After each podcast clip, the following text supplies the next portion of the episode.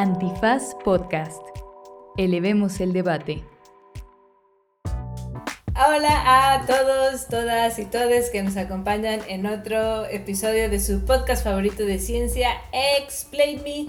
Les damos la bienvenida a otro episodio de Comprendes Méndez con la queridísima, ya no tan nueva co-host, porque ya lleva algunos eh, episodios aquí con nosotros. Fer, ¿cómo estás? Bienvenida a otro episodio de Explain Me. Hola Mariana, muy bien. Sí, ya creo que después de la tercera ya podemos considerar que estoy enganchada, ¿no? O bueno, no sé cómo se escuche, pero yo pensaría que sí. pero muy contenta de estar aquí. Déjanos sus comentarios para ver cómo escuchan a Fernanda. ¿Ya adaptada o todavía no? o todavía encarrerado, sí.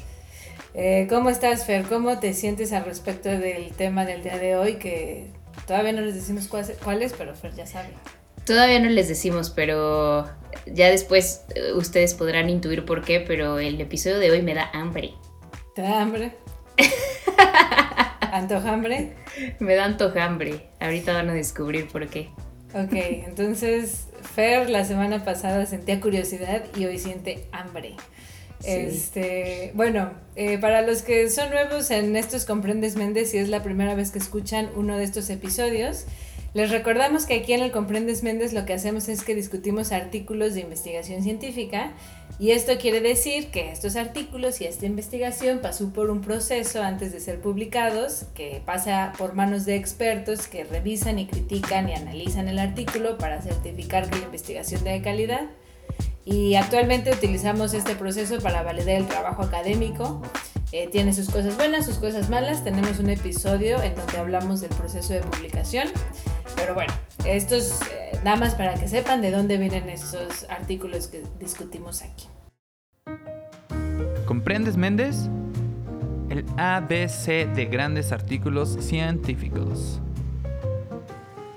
Explain me. Y bueno, voy a dar la bienvenida a la invitada de hoy. Nos hace el honor de estar con nosotros Lourdes Martínez. Ella es bióloga, estudió en la UNAM, que yo siempre digo, ¡Woohoo! Es de la Facultad de Iztacala y desde siempre ha sido amante del océano y todas las criaturas que viven en él. Y bueno, esa fue su motivación para estudiar biología y también eso la llevó a estudiar una maestría en conservación biológica en la Universidad de Lund, que está en el sur de Suecia. Después de su maestría, eh, empezó a estudiar su doctorado, en donde se involucró con trabajar con muestras antiguas de huesos, que de eso vamos a hablar hoy, y, bueno, y el ADN de estos huesos.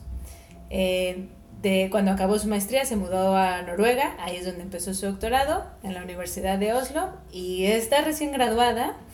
Y bueno, vamos a hablar de uno de sus artículos que publicó durante el doctorado, que, ¿cuál es Fer? Se, se los voy a leer. Eh, a ver si tanto. A ver si tanto, a ver si tan enganchada. Y Lulu, luego tú me corriges, por favor, y me explicas qué es esto que voy a leer. Pero el paper se llama Ancient DNA Reveals a Southern Presence of the Northeast Arctic Cod During the Holocene. Y se publicó en Biology, Biology Letters en el 2000... ¿En qué año, Lulu? 2022. Está recién salidito. Este, bueno, entonces así te damos la bienvenida, Lulu. ¿Cómo estás? Muchas gracias por acompañarnos. Hola, hola y muchísimas gracias por invitarme. Pues ahora sí que hola a todos, todas, todes. Hola Fer, hola Mariana.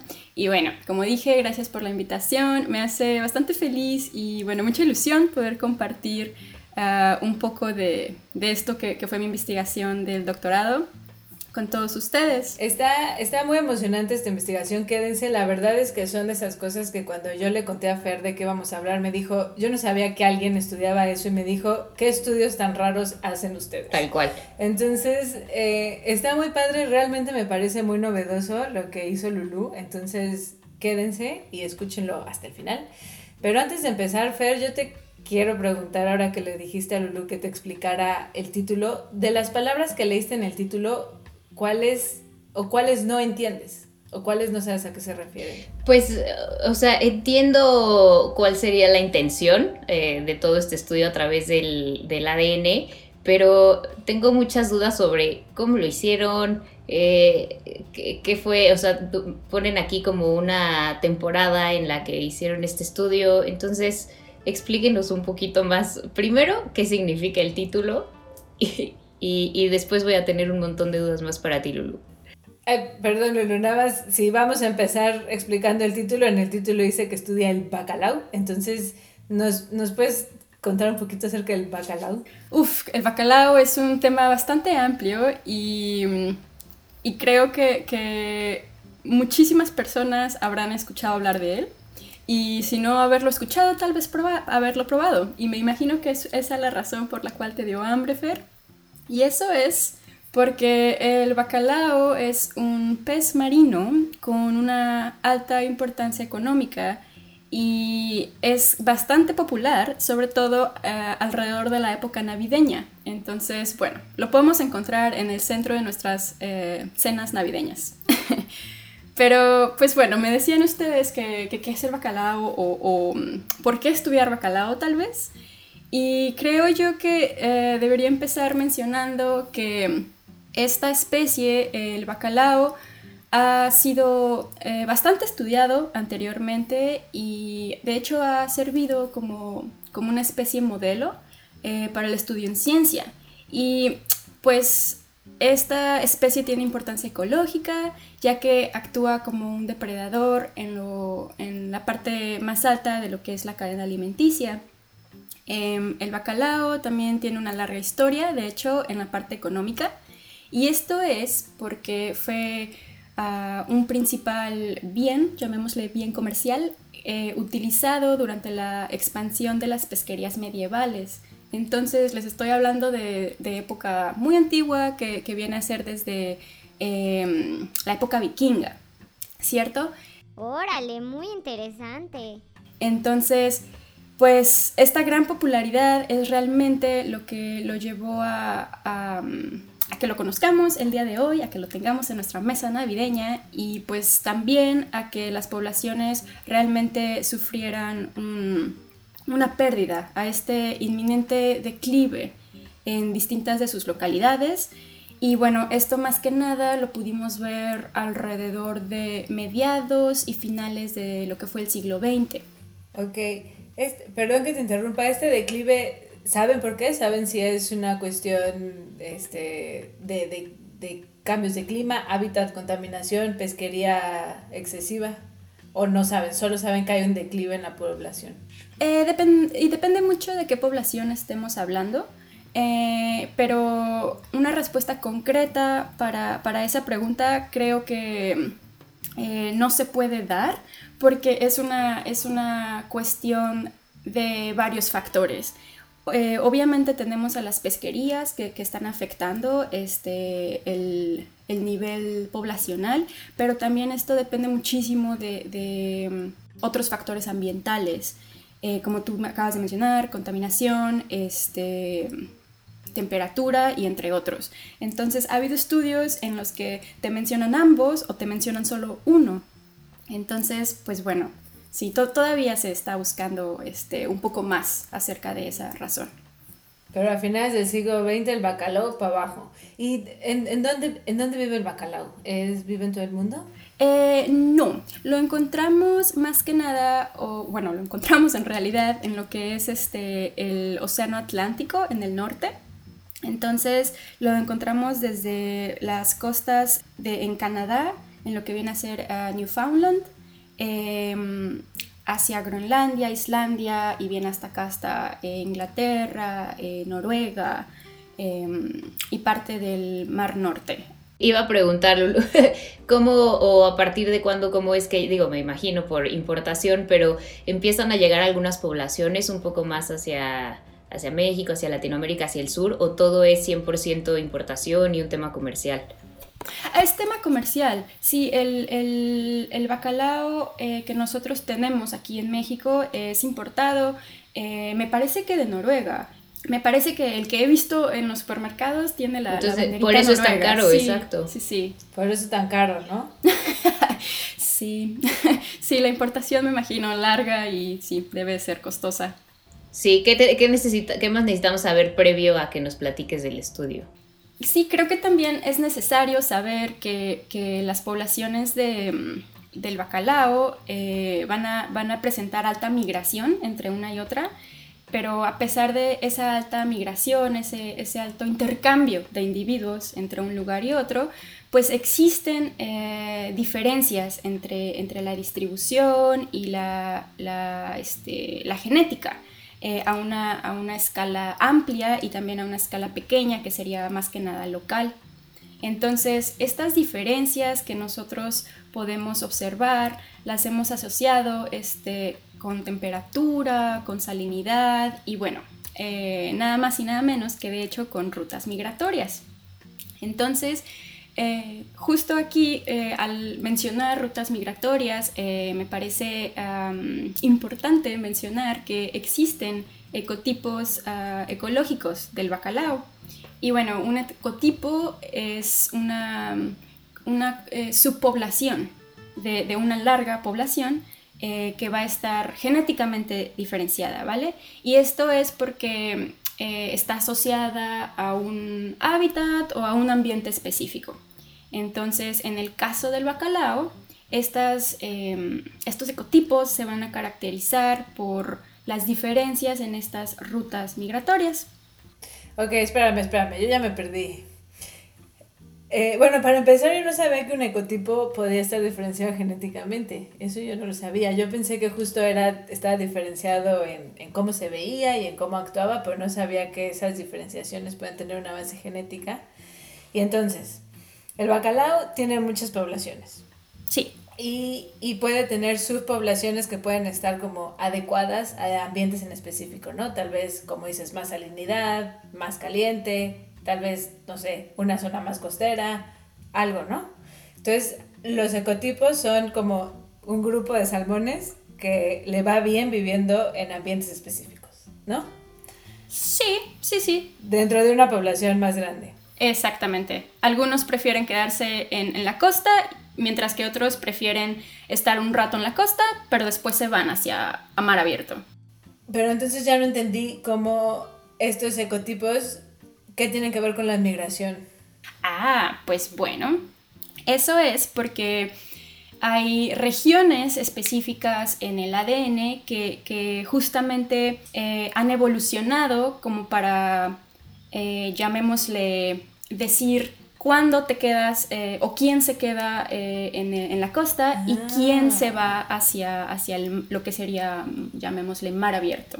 Entonces, tú con ADN puedes saber qué, qué salmón, ¿eh? ¿Qué bacalao migra y qué bacalao no migra? Exactamente. Entonces la migración más bien va a depender de, del, del ADN o bueno, de la genética del bacalao, ya iba a decir salmón Mariana, ya ves, del bacalao, más, que, más que lo contrario, ¿no? Que, que migre y que después eh, cambie su, su genética, sino que es al revés. La migración va a depender de la genética del bacalao. O ya hice yo un revoltijo. Pues eh, nunca me ha gustado definirlo de esa manera, pero digamos que están relacionados uno con otros. Van de la mano. Van de la mano, justamente. Ahí lo que hiciste Fer, fue una inferencia de causa. El huevo, la gallina. Exacto. Exacto. Pues hiciste una inferencia de causa y, y, y quién sabe si, exacto, si fue huevo o gallina, pero lo que sabe Lulu es que hay un gen que está relacionado con, como, bueno, con los movimientos migratorios que tiene. Exactamente. Sí. Y, bueno, estos, estos, este, estos movimientos migratorios, de hecho, son, son eh, bastante interesantes a mi punto de vista. Y, y bueno, ya que escuchamos de, de, estos movimientos migratorios, les voy a contar que de hecho en Noruega eh, tenemos eh, dos tipos de bacalao. Eh, tenemos el bacalao migratorio y tenemos el bacalao estacionario. Entonces, el bacalao estacionario, pues como el nombre lo dice, se queda quieto, ¿vale? Se, se, se, va a alimentar y se va a reproducir en lo que es a lo largo de la costa de Noruega, eh, mientras que el, el, bacalao migratorio va a migrar, ahora sí que valga la redundancia. este, entonces, este, este bacalao migratorio eh, va, se alimenta en el, en el, norte, en lo que es uh, el mar de Barents o Barents Sea in, en inglés, y eh, viene hacia las costas de, de Noruega cada año para, para, reproducirse. Entonces tiene este largo trayecto en el que sube y baja eh, cada año. Entonces, justamente creo que este es un, es un elemento eh, clave para esta plática porque de hecho el bacalao migratorio actualmente, o sea, el día de hoy, no, no se reproduce en lo que es 62 grados norte de Noruega. Y ya pensé yo que iba a ser difícil explicar a qué me refiero con 62 grados norte de Noruega, sobre todo si no tenemos un, este, un mapa a la mano. Pero, pues bueno, lo que puedo decirles para que medio estemos en la misma página es que estos 62 grados son un poquito arriba de Bergen. Este, entonces, si, si ustedes llegan a Bergen en un mapa, ahí sabrán que un poquito arriba es hasta el límite donde el bacalao migratorio se llega a reproducir. Y, y más, más eh, bueno, más arriba o, o, en, o, en, otra zona, ¿por qué no lo hace? ¿Por las condiciones eh, en, en, las que vive? Eh, más abajo, en realidad. De, de, de Bergen hacia arriba es en donde se reproduce y de Bergen hacia abajo no se reproduce. Y porque justamente este es también un, un tema de debate y podemos eh, decir que esto tendría que ver tal vez con, con los cambios climáticos que se están viendo, eh, con la, eh, el aumento de la temperatura en el océano, que también está redistribuyendo lo que viene a ser el, el alimento, no solo para el bacalao, sino para muchísimas otras especies marinas. Bueno, y para un montón de especies también no marinas, ¿no? Hay en general un cambio, un las especies se están moviendo más hacia los polos, hacia los norte, hacia el norte, o bueno, hacia el sur. Bueno, no, pero hay más movimiento hacia el norte, ¿no? Según yo. Más migración hacia el norte, las, las, la distribución de las especies se está moviendo hacia el norte por el cambio climático. Es un, un fenómeno que se ha visto, pues no sé si global, pero en varias, varias especies, sí, por el cambio climático. Lo cual es muy preocupante, pero bueno. Este, y entonces eh, es, esta zona en donde se reproducen se ha ido moviendo también. Sí, sí, justamente. Y, y bueno, ya que hablamos de ello, creo que este, debería mencionar que, que estos, eh, esta redistribución o esta, la distribución de una especie marina, eh, como decíamos anteriormente, también puede eh, verse influenciada por lo que son las actividades antropogénicas. En el caso del mar, pues bueno, son las pesquerías. Y, y, aunque hoy me voy a estar enfocando un poquito más a lo que es el cambio climático, pues también es importante no perder de vista este, que, que, bueno, que a, pesca excesiva realmente ha afectado eh, eh, la dinámica de los ecosistemas marinos. Y esto junto con la temperatura que va aumentando en el océano, pues eh, ha ocasionado grandes eh, cambios en el, pues, en el desarrollo biológico eh, de las especies.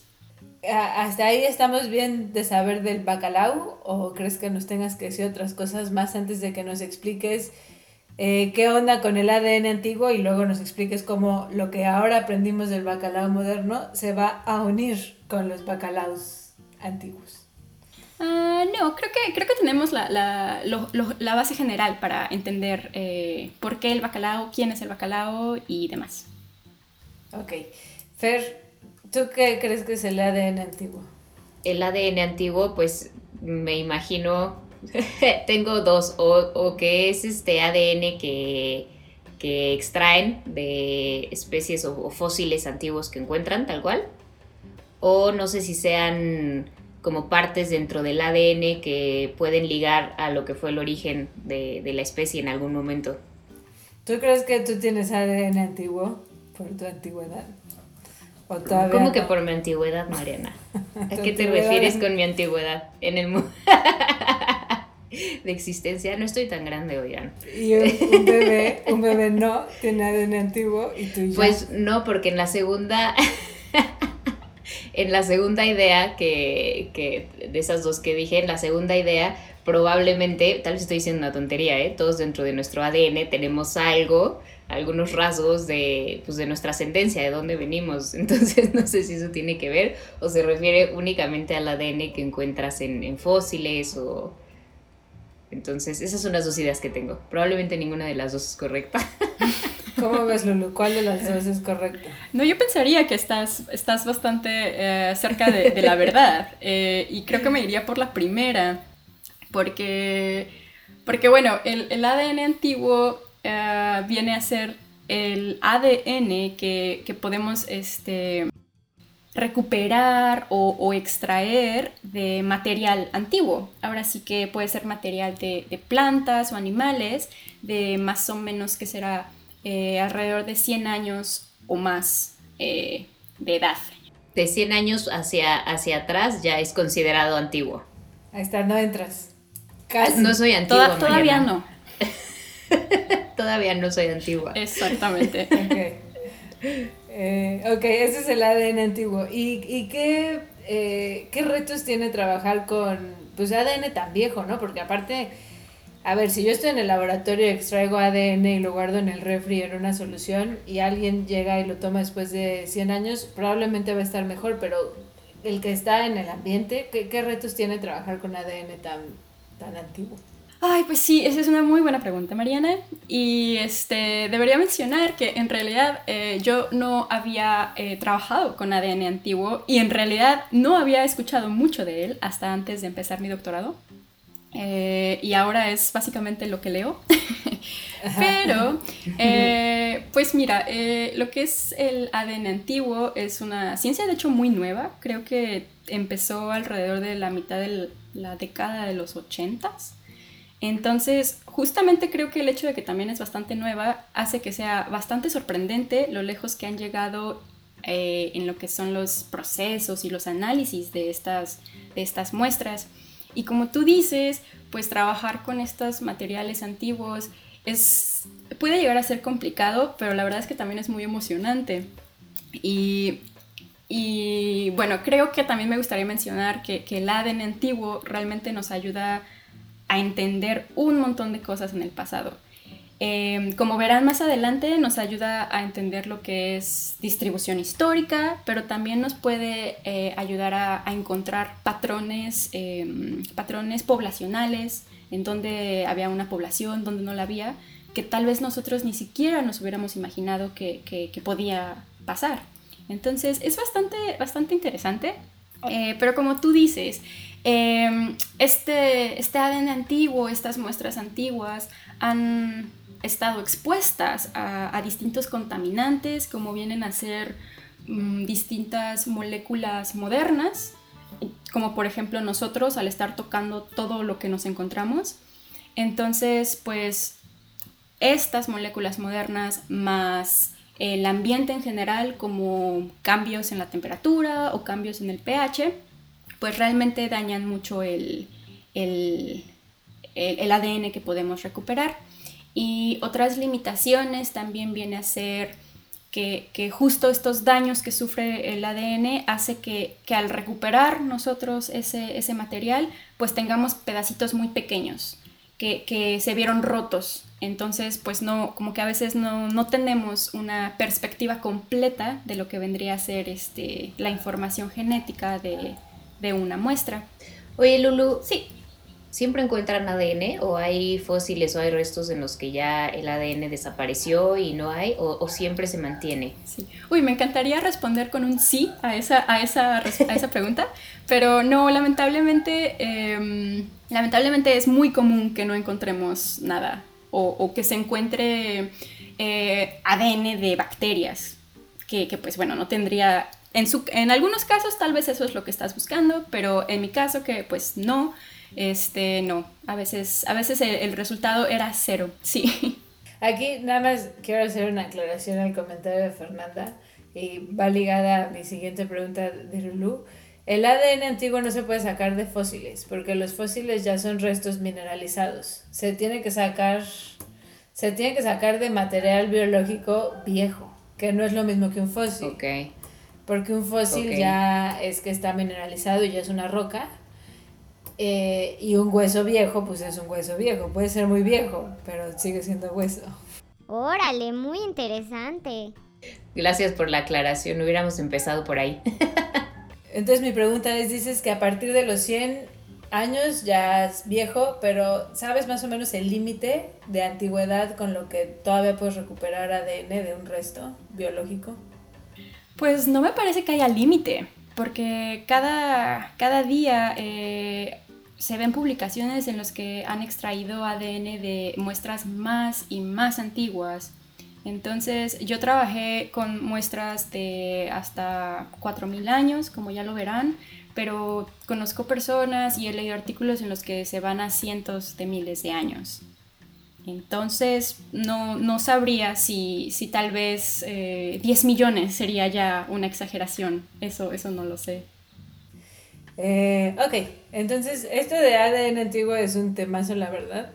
Eh, que se parece, digo, eh, en su forma exagerada a Jurassic Park, ¿no? Eso es lo que hacen en Jurassic Park. Sí. sacan ADN de un mosquito que mordió a un dinosaurio y amplifican su ADN y clonan a los dinosaurios. Entonces, en su forma exagerada. Así funciona. Así es.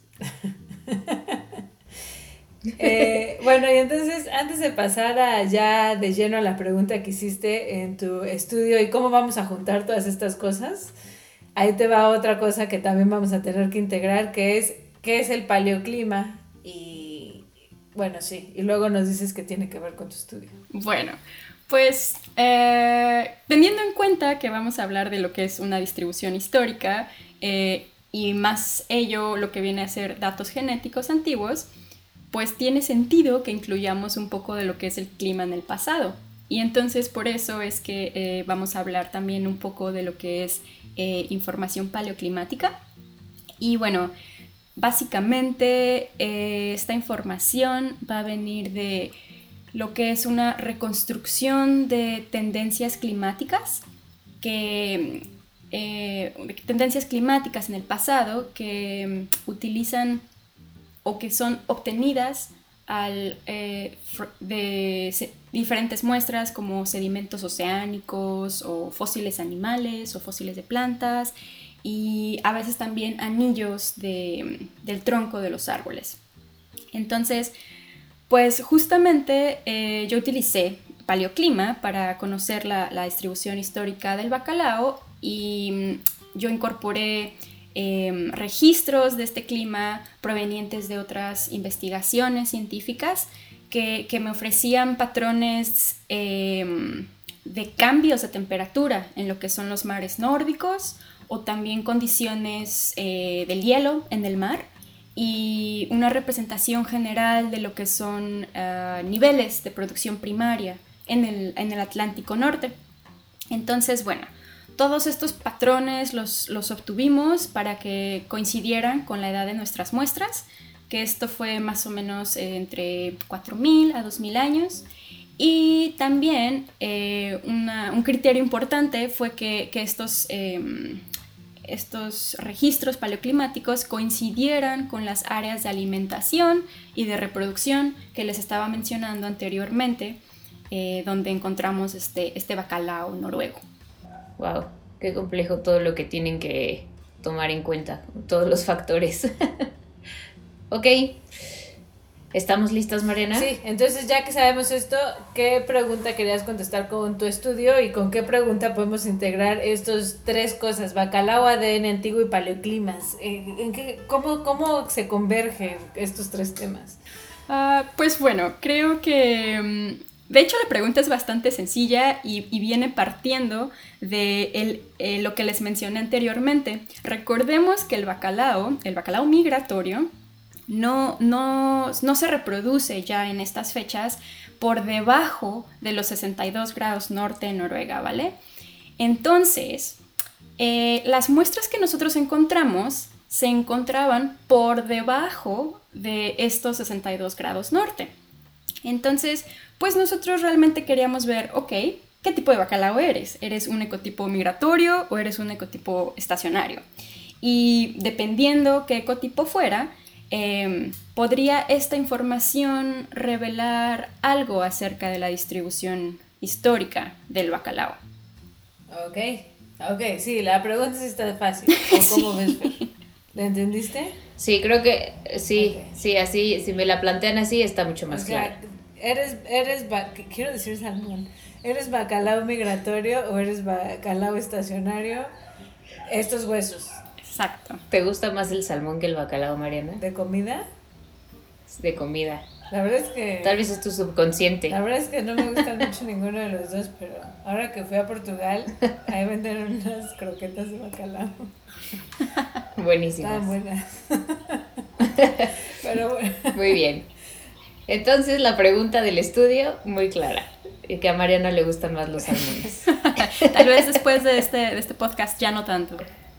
¿A ti te gusta el bacalao verdes? ¿Lo comes? Sí, sí, sí. La verdad es que siempre me había gustado y después de, de estudiar y trabajar con él, ah, me gustó bastante más. Lo come con Lo cariño. como con cariño, es verdad. Lo estudia y luego ya lo prepara. Sí. Ok. Muy bien, Lulu. Entonces, esa es la pregunta. ¿Y cómo le hiciste para contestarla? Porque, o sea, mi primer pregunta es cómo le hiciste para sacar esos huesos viejos están en el fondo del mar o qué. Sí, bueno, ah, siempre es este, algo que, que, que todo mundo se pregunta, eh, ¿cómo obtenemos las muestras? Y pues bueno, en este caso, em, las, estas muestras de, de bacalao se obtuvieron en una excavación arqueológica em, en lo que fue 1914 a 1916. Entonces, bueno, como ustedes entenderán, lamentablemente yo no formé parte de, de dicha excavación. Me hubiera encantado, pero pues bueno, fue, fue un poco antes de mi tiempo. Este, pero lo que pasó fue que estos huesitos de bacalao, em, pues llegaron a nosotros, llegaron a la, Universidad de Oslo eh, por medio de una de nuestras coautoras que se encuentra justamente en la Universidad de Bergen. Entonces, estos huesos los encontraron en una localidad llamada Ruskeneset o algo similar, perdonen mi pronunciación no noruega. Em, pero esta área es bastante interesante en el ámbito arqueológico y han encontrado em, evidencias eh, de actividades de pesca y de caza eh, por humanos desde la época tardía del Neolítico o de la Edad del Bronce.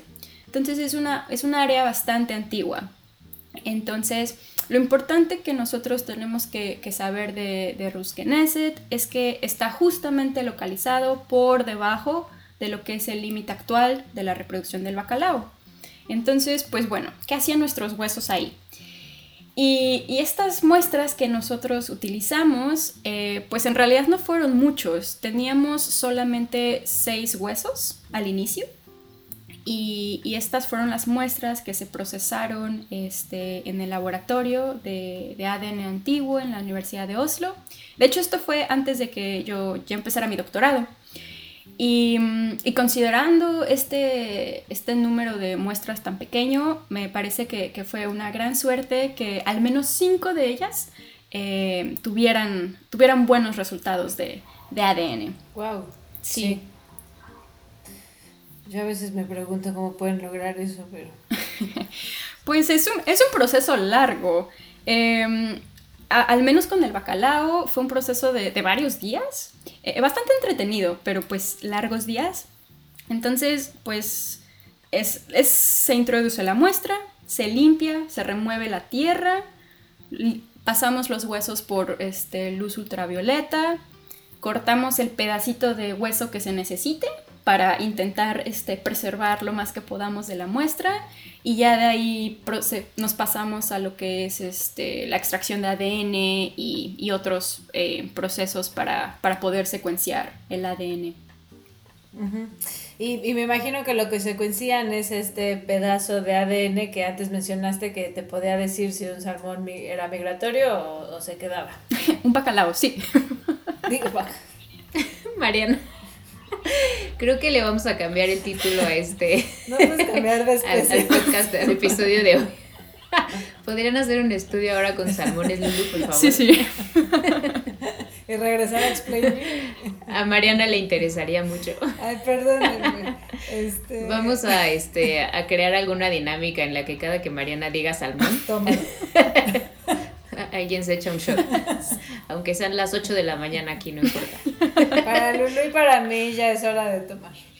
Ya es legal, está Sí. bien. Y es viernes. Y es viernes, sí, exacto. Bueno, este, yo aquí tengo una pregunta, o Dime, sea, porque dime. se encontraron, se encontraron estos restos hace mucho, ¿en qué dijiste? 1914. Sí, Eh, y bueno, me imagino que había algo de documentación de decir dónde se encontraron, pero, o sea, ¿cómo sabes que esos huesos sí pertenecían ahí? Porque no puede ser también que, que la marea los bajara o tuvieran movimientos, pues, o sea, que, que el hueso esté abajo de los 62 grados norte significa que el, el bacalao ahí vivía, o, o también puede ser que de alguna forma los restos fueron, fueron arrastrados, o esa simplemente es una limitación con la que tenemos que vivir. Pues mira, sí, creo que es una limitación con la que tenemos que vivir porque no puedo darte una respuesta eh, 100% segura. Pero lo que yo te puedo decir es que no es muy probable que, que estos huesos fueran depositados o, o se vieran depositados en, en esta, en este sitio por, por corrientes marinas o por otro tipo de, de actividad este, natural. Y esto es porque justamente al, al- al notar o al eh, evaluar la edad de nuestras muestras, las, las muestras no son exactamente del mismo periodo, entonces sería mucha coincidencia que, que estos Ah, mismos, eh, digamos, corrientes marinas tal vez, trajeran estas muestras a este mismo lugar eh, en, en distintos eh, años, que ahora sí que están distanciados por, pues, por miles de años. Ok, ok, ok. Entonces eso nos sirve para aclarar un poco.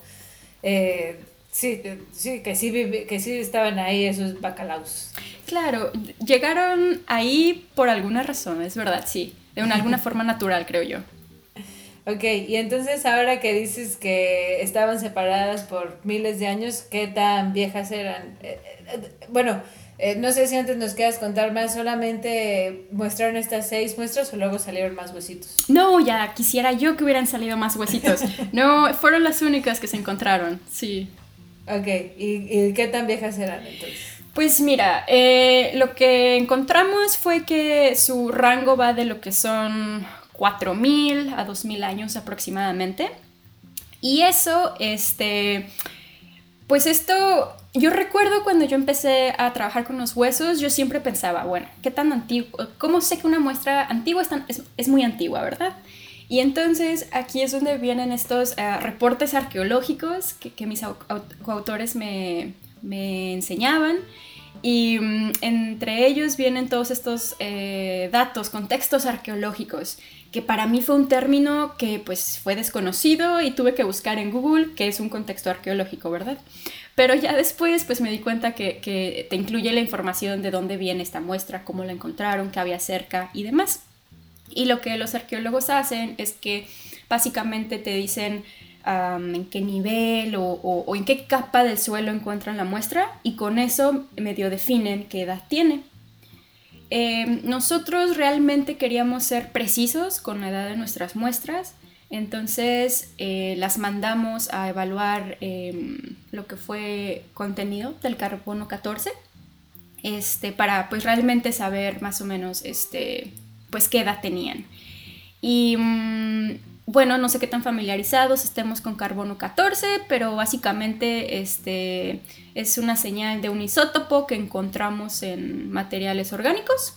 Eh, y básicamente esta señal es de lo que comes. Entonces, quién se come a quién es el carbono que obtienes.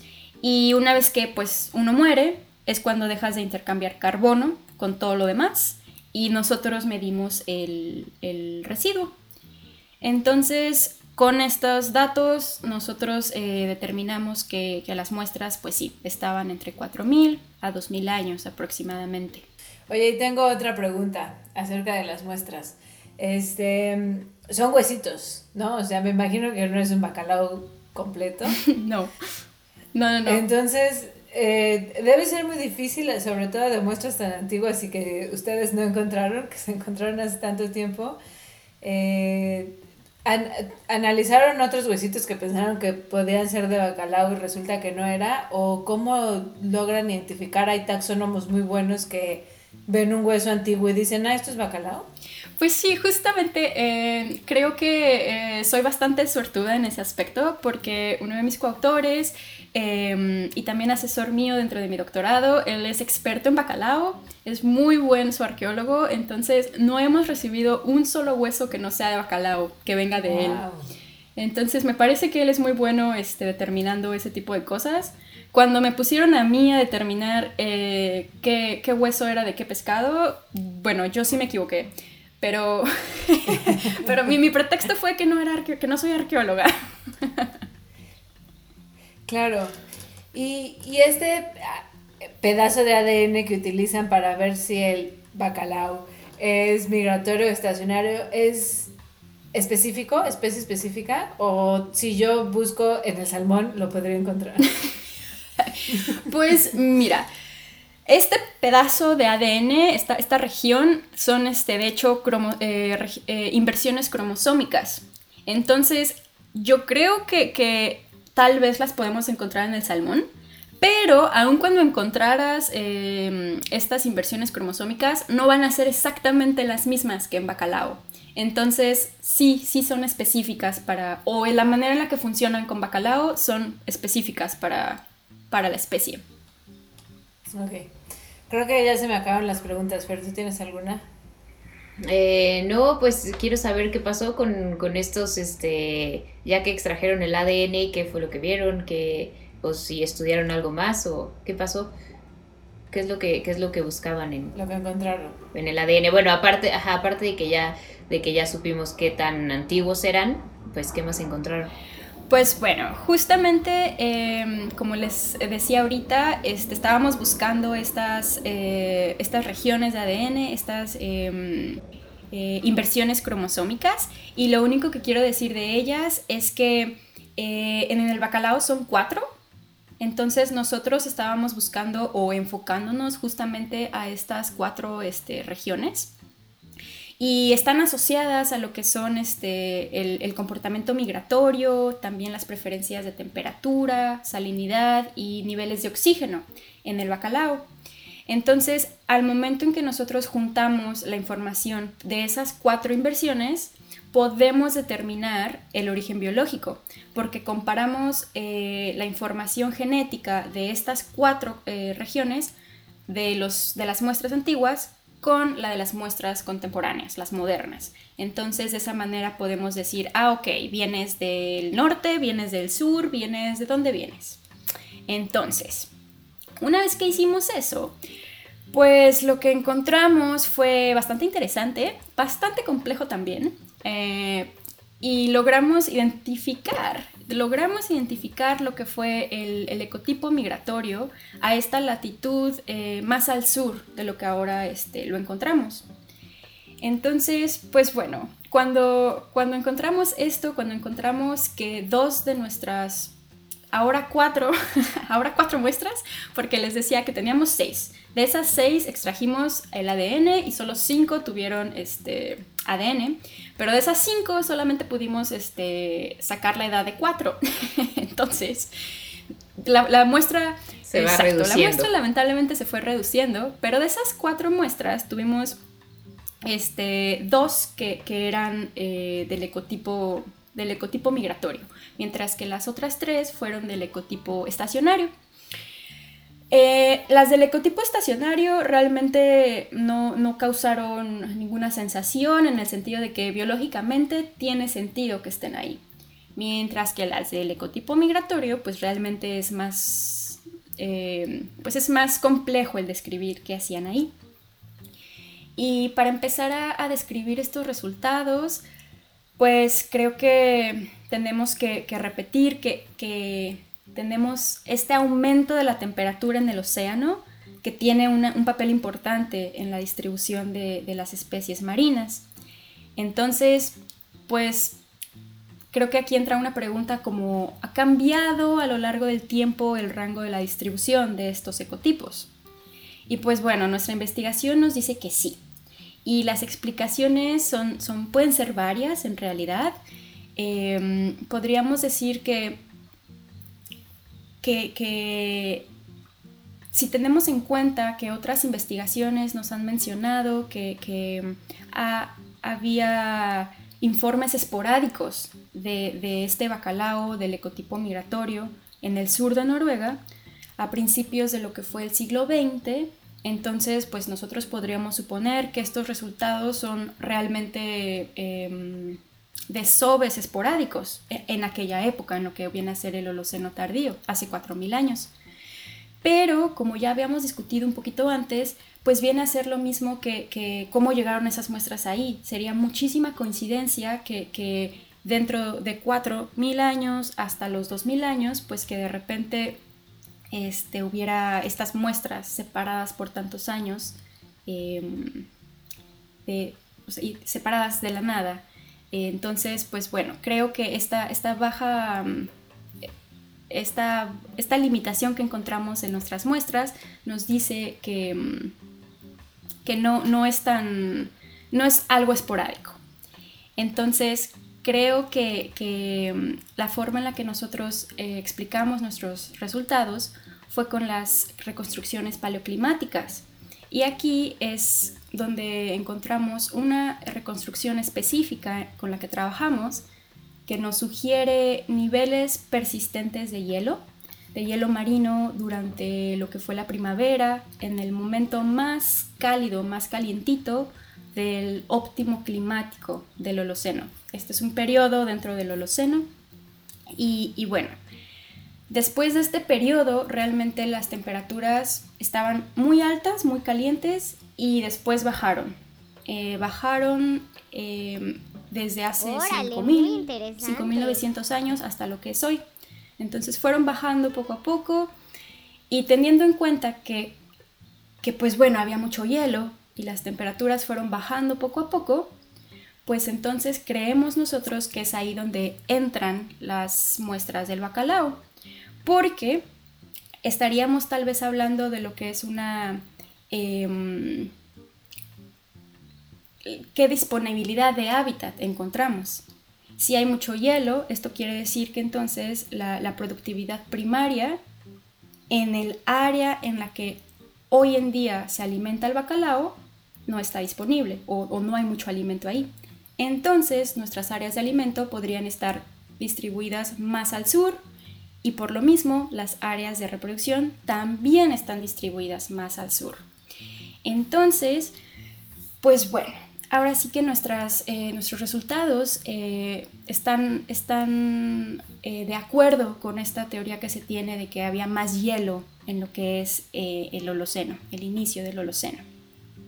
Realmente los resultados son complejos y, mm, esa fue una de nuestras conclusiones, que, el resultado es complejo y que no podemos estar seguros que hacía el bacalao allí pero nosotros creemos que justamente fue esta mm, este, em, disponibilidad de hábitat que se fue más hacia el sur de lo que ahora vemos.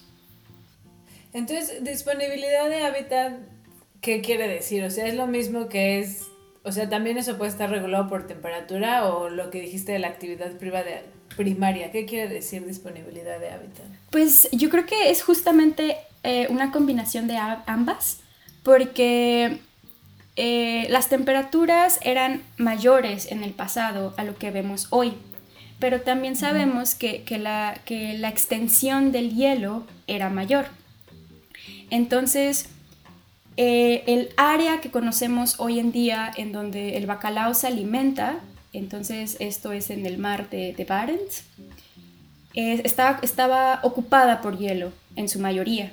Entonces realmente el bacalao no podía, el bacalao migratorio, no podía eh, subir y alimentarse como lo hace ahora. Tenía que, se veía limitado por, por, pues por el hielo. Entonces a eso me, refiero yo por, por eh, es probable que la disponibilidad del hábitat fuera distinta a lo que conocemos hoy. O sea, disponibilidad de hábitat es en donde puede vivir y moverse cómodamente. Exactamente. Y entonces eso ha ido cambiando, eh, bueno, tal cual con el cambio climático y pues con el paso de, los años, ¿no? Los ecosistemas van cambiando un poco, entonces eso lo ha obligado a, a migrar hacia otras zonas para poder vivir. Claro, claro, el, clima realmente ha cambiado bastante y pues de una u otra forma este, la, capa de hielo se ha ido, se ha ido eh, disminuyendo, disminuyendo, disminuyendo y esto ha abierto nuevos, nuevos hábitats, eh, no solo para el bacalao, sino para muchísimas otras especies. Bueno, esto, esto no lo exploraste tú en el paper, pero ya me surgió la duda ahora que estás hablando de esto. O sea, ¿crees que el, el bacalao estacionario también se haya movido? O sea, también como se abrieron nuevos hábitats, ¿crees que también hayan tenido un cambio en su distribución? Esa es una pregunta muy interesante y yo pensaría que sí. Yo pensaría que, que que bueno, obviamente lo encontrábamos hace 4.000, 2.000 años en lo que viene a ser la, municipalidad de Bergen, mientras que ahora todavía lo encontramos ahí, pero también lo encontramos un poco más al norte de Noruega. Eh, entonces, pues una vez que, que, que, el hielo ya no existía en esas partes, pues eh, este ecotipo también subió. Sí, entonces igual el bacalao en general de esa zona se movió más para arriba. Tanto los migratorios como los estacionarios, probablemente. El estacionario. Sí. Ok. Ok. Interesante. Sí, qué padre, qué bonito estudio, ¿ven? Les prometí que estaba bonito. Sí, sí, está muy padre y lo que Mariana dijo al principio, yo jamás pensé que alguien estudiara el bacalao. Antiguo, porque el bacalao sí. eh, pues lo estudian los chefs tal vez. Bueno, yo no sabía de nadie que estudiara el bacalao, menos el antiguo. Entonces, es algo, es algo nuevo para mí, Mariana. Y seguro para varios que nos están escuchando en este podcast. Sí, seguro sí. Bueno, yo sabía que seguro el bacalao sí, pero no sabía que había como esta aproximación para conocer como los cambios de, de distribución y, y, migratorios y del bacalao tampoco. Este, con ADN antiguo, porque sí, con ADN antiguo se pueden hacer un montón de cosas bien padres. Y me gusta ver como pues que ahora están contestando utilizando ADN antiguo y está muy bonito. Muchas gracias Lulu por enseñarnos algo, algo distinto. Eh, me quedo con muchas ganas de aprender más del ADN antiguo, está muy interesante. Después deberíamos de hacer otro episodio. Y del bacalao. Y del salmón, Mariana. Hay que invitar a alguien. hay, que, hay que buscar a un especialista en salmón. Yo conozco un grupo que estudia salmón, pero creo que nadie habla español ahí. Entonces... Si conoces a alguien, Lulu, que estudie salmón y que hable español. Híjole, creo que, creo que con el hablar español es donde perdemos a la sí. mayoría, eh, que, que, se me vienen a la cabeza, pero, pero bueno, siempre se les puede enseñar un poquito de español. Exacto, que se pongan ahí con Duolingo. Oye Lulu, sí. y aunque no nos lo digas ahorita, pero tal vez después lo podemos poner en un post, en la mañana que estaba yo diciendo que este episodio nos da hambre, o bueno, a mí, eh, compártenos una receta de bacalao. Uf, para claro. que puedan preparar. Lo ponemos después en un post para que sigan la receta de Lulu. Bueno, pero nos puedes decir cuál es tu platillo favorito de con bacalao. bueno, o oh, mira, tu platillo favorito. mi platillo favorito, uy, mi platillo favorito es el pozole, nada que ver con, nada que ver con el bacalao. Híjole, es buenísimo. Sí, sí. Es buenísimo un sí, pozolito. Sí, Muy bien, pues luego pásanos una receta, por favor, Lulu, de ahora que nos dices que te gusta comer más el bacalao después de estudiarlo, para que lo preparemos y lo probemos. Bacalao noruego. Este, Lulu, ¿dónde, ¿dónde te pueden encontrar si es que se quedaron con dudas del bacalao, del ADN antiguo, de sus movimientos migratorios? Y bueno, Lulu no solamente tiene este paper, no, este no fue el único paper que salió de su doctorado, tiene otros muy interesantes. Este, entonces, ¿dónde te pueden encontrar si es que quieres saber más de tu investigación o dónde pueden encontrar tu paper? Ah, pues mira, me pueden encontrar en mi email que es lourdes.paleome.org eh, o también en mi Twitter, eh, L-O-U-M García. Eh, me pueden encontrar allí. Y el paper lo pueden encontrar ahora sí que eh, en Google Scholar, si escriben Ancient DNA, bacalao. Uh, Atlantic Cod, Bacalao, bueno, no, yo creo que les va a aparecer. sí, exacto. Sí, no, no creo que en español les aparezca, pero si ponen COD, C-O-D, seguro algo aparece. Ok, ahí échenle un ojo. Y si tienen más dudas, pues no duden en contactarnos a, a Explain Me o a Lulu o a las dos. Y, este, y, y les resolveremos sus dudas con mucho gusto. Y coméntenos qué les pareció el episodio. Eh, les recomendamos un montón todos los episodios que están en la barra de Antifaz. Ahora a Fernanda y a mí nos invitaron a un podcast que se llama Planeteando, donde discutimos la película de Barbie. Eh, y bueno, no quiero dejar pasar la oportunidad, aparte de recomendarles que vayan a escuchar nuestra colaboración con Planeteando, de recomendarlos el nuevo episodio que sacó Estética Unisex eh, de Barbie Manía, súper interesante, eh, un montón de, de cosas bonitas y padres que discutieron. Entonces, ahí se los dejamos de tarea. Eh, para que vayan a las redes de Antifaz, a, la barra de podcast de Antifaz y le echen una escuchada. Y bueno, eh, Lulu, muchísimas gracias por venir a compartirnos tu investigación tan bonita, tan interesante. Este, disfruté muchísimo toda tu explicación, los resultados, eh, la pregunta, me, parece verdaderamente una investigación muy linda. Entonces, muchas gracias por tomarte el tiempo de venir a platicarnos de, tu publicación. Esperamos tenerte de vuelta, ya sea para tus otros papers o proyectos que estén por venir. Eh, y, y, bueno, eh, gracias a todos, todas, todes que llegaron hasta aquí nos despedimos. Muchas, sí, claro que sí, Lulu, gracias por acompañarnos en este podcast y enseñarnos algo nuevo. No se les olviden a todos los que nos están escuchando que pueden encontrarnos en Instagram y en Twitter como explain.me y explain-me. Pueden seguir también a arroba antifazpolítica en Twitter para que se enteren todos estos nuevos episodios que les está platicando Mariana. Y también si son de la comunidad científica y les interesa compartir su trabajo con nosotros o aprender algo nuevo, como lo hago yo en todos los episodios, pues pueden participar en este podcast escribiéndonos a explain.me arroba gmail.com. Nos vemos en el siguiente episodio con Explain Me y recuerden que juntos somos gente de ciencia. Explain Me es un podcast producido por Antifaz. Idea original, Paloma Gutiérrez y Mariana Villalba. En la conducción, Fernanda y Mariana Villalba. Cortinillas y voces adicionales, Martín Parra y Aurora Sánchez.